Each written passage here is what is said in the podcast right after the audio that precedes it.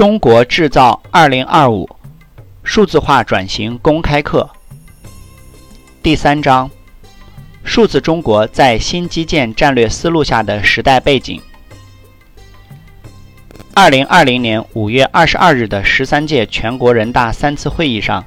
新基建首次在政府工作报告中被提及，加强新型基础设施建设，发展新一代信息网络，拓展五 G 应用。建设充电桩，推广新能源汽车，激发新消费需求，助力产业升级。以数字技术为核心的新基建，不仅在经济社会运行中发挥着重要的支撑作用，未来还将成为促进经济增长与转型的新动能。从技术的角度来看，新基建究竟新在哪里？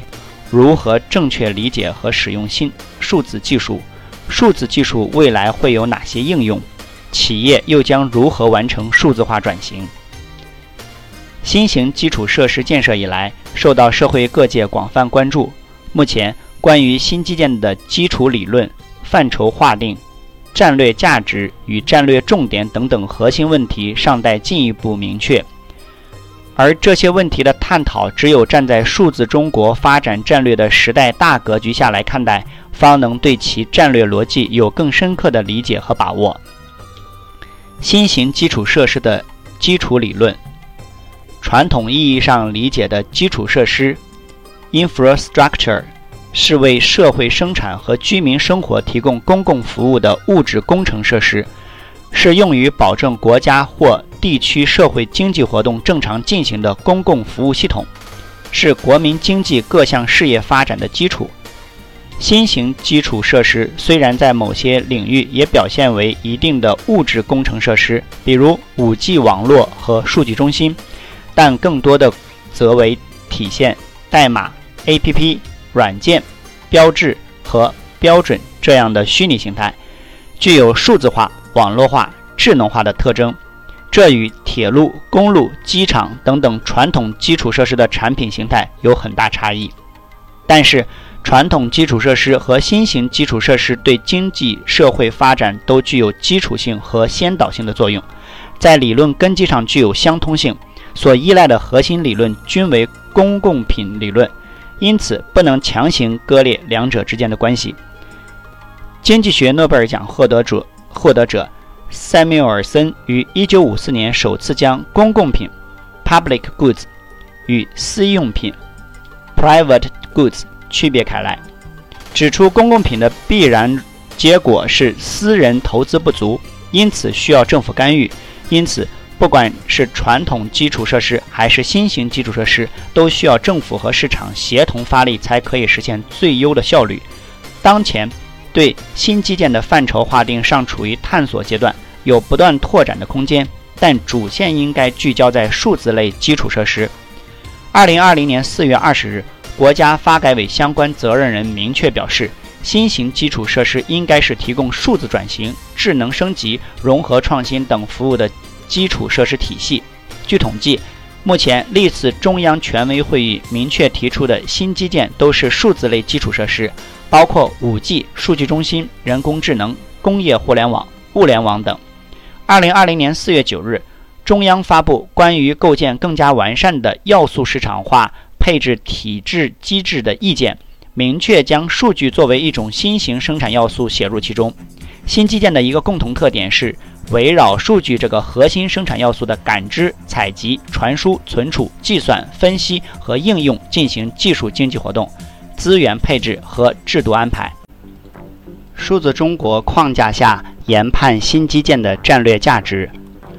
由于新基建概念是在疫情后期被媒体引爆。因此，有观点将其理解为是疫情后短期刺激经济回稳的应急措施，这是对新基建缺乏长线观察。实际上，新基建概念最早是在2018年底的中央经济工作会议上被提出，完全不是应对疫情冲击而推出的短期措施。疫情延缓了新基建的推进，但疫情期间，大数据、人工智能、云计算等等数据数字技术。在经济防控和保持国民经济发展韧性方面的价值凸显，在线教育、远程办公等产业互联网业务爆发，则对新基建提出了更新更高的要求。因此，二零二零年三月四日，中央政治局常委会议进一步强调了新基建的重要性。由此可见，学术界关于新基建新基建是否能在疫情后经济回稳方面挑大梁的争论，实际上是对新基建战略价值的低估。那么，如何从中长期的战略视角来看待新基建的价值？这就需要结合数字中国战略来统筹考虑。十八世纪中后叶，人类制造出第一台有实用价值的蒸汽机，真真正投入生产。这是第一次工业革命的主要标志，推动了机器普及的使用，人类进入蒸汽时代，从此扭开了经济增快速增增长的阀门。此后，我们又于十九世纪迎来电力技术革命二十世纪迎来信息技术革命。正是这一轮又一轮的科技进步浪潮，不断推动着全球经济持持续增长。值得注意的是，这些技术均为通用目的技术，而非特定目的技术，即。即其影响力可以扩展到经济生活各个领域，因此才会如此剧烈地推动变革与增长。当前二十一世纪正迎来以互联网、大数据、人工智能等数字技术为主要内容的新一轮技术和产业变革的浪潮，这样的时机可以说是百年一遇。中国因为历史原因痛失前三次浪潮，而面对新一轮技术和产业变革，我们已经有了非常坚实的数字经济发展基础。因此，完全有能力抓住这一次机遇，从而助力实现中华民族的伟大复兴。正是在这这样的大时代背景之下，二零一五年十二月十六日，习近平总书记在第二届世界互联网大会上提出了推进数字中国建设，从国家层面对中国信息化建设顶层设计的和统筹部署。这对于更好、更快地推动中国经济社会的数字化转型升级和国家数字竞争力提升，具有极为重要的战略意义。数字中国内涵与外延都十分丰富，而构建一个产业链条完整、安全保障有力的新型基础设施体系，无疑对其具有极为重要的战略意义。实际上，如果我们回溯互联网行业二十多年的发展史，就可以发现，正是以一九九三年启动的金子工程为典型代表的基础信息基础设施能力打造，才为数字经济的持续发展奠定了坚实的基础。因此，传统基建契合的是工业经济全球化加速发展和全球制造业梯度转移这个时代背景。自1978年改革开放以来，以铁公鸡为代表的传统基础设施投资快速增长，占其占 GDP 的比重由百分之二点五七跃升至百分之二十一点零二。虽然传统基建短期内还会是投资拉动经济的重点，但其拉动能力自二零一二年以来已经开始递减。而当前全球经济已经进入下行通道，逆全球化思维盛行，同时工业经济如何？加速向数字化经济、智能经济转型，新基建契合的正是新一轮技术和产业变革浪潮的这个新机遇。实际上，这是新基建之新的根本存在，与数字中国战略一脉相承。它虽然目前投资体量还很有限，但其对各行各业降本增效、提高要提高全要素生产率和促进整个经济中。长期高质量发展方面的贡献度正处于快速爬升阶段，可以为中国未来经济持续健康发展补齐短板，战略价值不可同日而语。数字中国框架下发展新基建的战略思维，首先需要高度重视新基建对中国发展的三大效应：一、整体效应，基础设施具有基础性和先导性，是一个经济领域长远可持续发展的基石与保障。加速推进新基建，有助于数字经济、数字政府、网络空间治理等数字中国各个细分领域的持久创新发展。二、战略效应，新基建上上升为国家政策和社会共识，有助于互联网科技公司的商业战略和国家战略更加契合，有助于人工智能、云计算和产业互联网等核心业务推广。三、直接效应。一方面，国家和地方后续会从政策与资金两方面直接影响到互联网行业；另一方面，传统基础设施的数字化改造存在巨大机遇。比如，二零二零年二月二十四日，国家发改委等十一部委联合印发《智能汽车创新发展战略》，就专门强调了构建先进完备的智能汽车基础设施体系，推进智能化道路基础设施规划建设。综合看来，推动新基建对数字中国发展的影响，整体效应大于战略效应，战略效应大于直接效应。其次，需要明确新基建中政府与市场、国有与民营的关系。新基建推进中，政府规则与市场竞争如何实现有机平衡，将考验我们的政策能力。对于如何在新基建中充分充分发发挥市场机制和民营经济的作用，我们需要尽快形成共识。新基建的哪部分是以市场力量为主，哪些部分可以政府力量为主？哪些部分需要多种力量合作，以及以何种机制进行协同，都迫切需要在理论上进一步厘清。对于传统基建来讲，并非所有的基础设施产品都符合严格意义上的公共品界定，很多仅为准公共品。即使某类基础设施产产品属于公共品，也并不意味着其整个产业链上每个环节均为公共品。而这一点实际上构成了近二十年来全球范围内推动电力输配分离、铁路网运分离等垄断性行业改革的理论基石。即使该基础设施产品的某个环节为公共品，按理论需要由政府提供最为有效。但按照世界银行总结的经验，政府提供不等于政府生产，民营经济在其中依然可以发挥重要作用。比如一度盛行的公私合作 PPP 模式。因此，民营经济在传统基建中已经发挥了重要作用。而对于新基建来说，其在发展节奏和投资方向上都必须注意与其运行其上的数字经济活动协同，在与数字经济相互依存和相互促进方面，要。更为提高敏捷度，否则无法适应数字经济快速迭代创新的经济特征。因此，需要更加强调市场机制和民营经济的主导作用。民营经济参与新基建，绝不能只是旧瓶装新酒，更不能是去分传统垄断行业的一杯羹，而是要一视同仁、公平竞争。再次，需要厘清新基建与数字经济和产业互联网的复杂关系。新基建与其运行其上的数字经济理论上限界限清晰，有学者将其形容形象地类比为路与车的关系，但实践中二者往往水乳交融，密不可分，比传统基建的路与车关系复杂得多，有时甚至出现是既是路又是车的情况。二零二零年三月二十七日。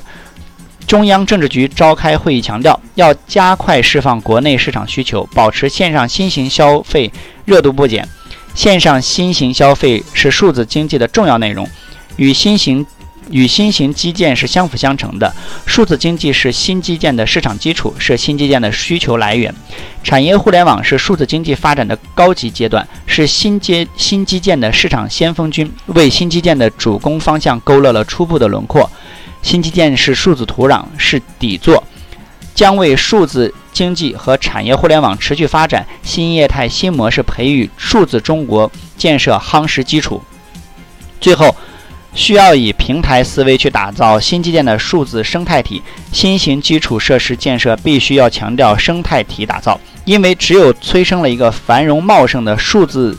生态共同体旗下的新基建才可以真正意义上发挥基础设施作用。比如，二零一七年国务院发布《新一代人工智能发展规划》，科技部为此遴选出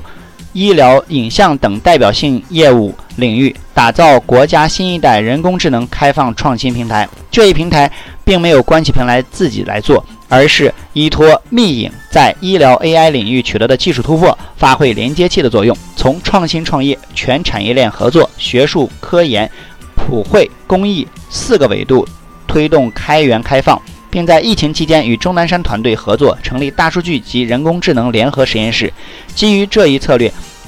构建了一个医疗机构、科研团体、机械厂商、AI 创业公司、信息化厂商、高校高等院校。公益组织等多方参与的开放平台，从而促进了新型基建设施平台的整个数字生态繁荣。实际上，不只是人工智能，在 5G、数据中心、工业互联网、物联网、云计算等各个领域打造新型基础设施，都需要重视以平台思维去构建应用生态系统，需要汇聚应用需求、研发、集成、资本等各方，通过在产业与金融、物流、交易市场、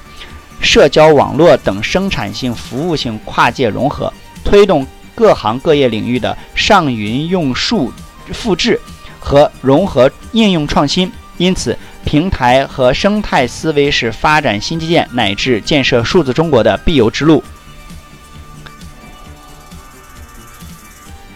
互联网上半场和下半场的主要转变，互联网进入虚拟世界和物理世界融合化新形态。互联网的上半场是抢人大战。所有产品的核心都指向消费者。八点三亿网民、十四亿人口的体量带来巨大商业价值，这让互联网企业想方设法地将社交基因植于每个产品中，这样通过网络技术将所有能上网的人都连接起来，赋权给每个个体进行信息获取、生产和交换的权利，同时不断变换花样，吸引用户点击，不断改进体验，让用户留存。一个以人为节点、以信息为连接的时代铺陈开来。在上半场中，互联网产品对社交属性极其执着，都是围绕着人展开的。在下半场中，这个核心将扩散到万物，即人们所说的 IoT（Internet of Things）。当然，这里的“物”并不是中文里的物品、物物体或物品，而是指 everything，既包括了人，也包括了事件、数据、装置、系统、流程等。所有物理对象，不论是智能或非智能的物体，与互联网无缝连接，从而实现虚拟和物理世界的一体化。物理对象可积极参与业务流程、互动、通信、控制。互联网也会将由此进入到新阶段，CPS（Cyber Physical System），即信息物理融合系统。它是一个综合计算、网络和物理环境的多复维复杂系统。当然，CPS 技术还刚刚兴起，需要较长时间的发展。互联网从消费型进入消费生产融合新业态。消费互联网环境下，注意力和流量是产品的业务目标。诺贝尔获得者。赫伯特·西蒙曾指出，随着信息的发展，有价值的不是信息，而是注意力。对人的争夺，其本质是对眼球的争夺。因为人们注意力是有限、稀缺的，同时因为注意力具传递的性质，产品在人们注意力吸引来之后，将其转化成商业价值，即完成从注意力到认同，再到消费行为的转化。在上半场，互联网企业主要以争夺用户注意力为目标。是围绕用户眼球经济，属于 to C 性质。互联网正从消费互联网向消费生产型发展，即指向 to B，最终达到 to C，实现 to B 与 to C 的融合，也就是产业互联网化的过程。这将是价值经济。产业互联网服务企业的服务对象是企业或机构，其主要诉求是创造新价值。流量将不再是企业关注的核心，因此对目前的互联网企业来说，如果想要服务企业去探索新的商业模式，根本是能够，根本是能够做到为传统行业提供有附加值的、有依赖度的服务，例如行业知识图谱的建立，提供通用和流通的生产要素等。互联网从计算机互联进入数字对象互通新功能，在支撑中心方面。支撑上半场互联网有效运行发展的仍是各类载体，例如服务器、PC、手机等计算设备。互联网的架构是局域网或计算机的互联，以服务器为中心，信息隶属于服务器，而这样始终无法发挥互联网的最大价值，因为互联网的核心价值是数据的互联或数字对象。所谓数字对象 （Digital Object），简称 DO，指的是数据和数据的融组合。将其加以封装，设置统一、可持续不变的标志，并配有解析系统的支持，因此完成从以连接物理装置到以信息为中心、服务器为载体的转变，将成为后期发展的着力点。我们也注意到，这同时面临对输入对象的解析等方面技术的难题。互联网与传统产业从对立颠覆到融合竞合。消费互联网时代，传统行业变革的互联网之间的对立是常态。例如，在线书店和电子书的发展导致实体书店面临倒闭，传统纸质媒体行业出版社陷入困境等。两者中一方取胜，似乎都是以牺牲另一方为代价。产业互联网时代，互联网与传统产业的关系将不存在所谓的对立或者是颠覆，两者之间的关系将变成融合和竞合。互联网产业与传统产业没有界限，达到你中有我，我中有你的状态。产业互联网化是互联网与传统产业的融合创新，在竞争和合作中形成新业新产业形态的过程。产业互联网不仅是产业形态与互联网融合的过程，更是互联网思维对传统产业的渗透，将互联网所承载的庞杂信息高效地运用到传统行业的生产、交易、融资、流通等各个环节中去。但这并不意味着传统行业的所有部分都机械的互联网化，而是利用互联网思维去解决传统产业的痛点问题。为传统行业做优化，帮助双方建立让彼此和谐共生的产业生态。对数字化转型感兴趣的朋友，可以关注 WeChat 或喜马拉雅，账号都是 ber 幺二零五，欢迎交流探讨。中国经济四十年高速发展，成绩斐然，已经成为全球第二大经济体，但面临增长放缓的压力持续加大。中国 GDP 在2010年超过日本，排名全球第二，至今保持，并且与第一名美国之间的距离不断缩小，成为世界经济的重要组成。但是，随着经济体量的增大，中国经济增速近年来持续走低，尤其2018年国际局势的复杂化，给中国经济发展带来了较大的压力和挑战。效率是传统产业的瓶颈，经济发展由产业推动。经济放缓需要产业调整来破局。中国产业可分为两大类：传统产传统产业、制造业为代表，和新兴产业、互联网为代表。传统产业方面，大部分规模已成，发展瓶颈在于效率不足，主要体现在创新能力、资源配置和成本控制三方面。市场是新兴产业的瓶颈。新兴产业方面，主要包括各类。高新技术产业，其中以互联网为代表的部分产业已经比较成熟，同时市场的总量天花板已显现。而对于人工智能等更多新兴产业而言，如何能找到正确的应用场景，实现快速规模化商用，是存量与发展的关键。经济新旧动能的接续转化，需要产业互联网实现跨产业数字生态联动。二零一九年政府工作报告中指出，要促进新旧动能接续转化，一直要推推动传统产业改造升级，拓展智能加；二是要存存进新型产业，加快发展，培育新型产业集群，推动互联网加。传统产业与新兴产业的动能转化要实现接续，不能单独看各产业，而需要充分协同联动。产业互联网打通各产业间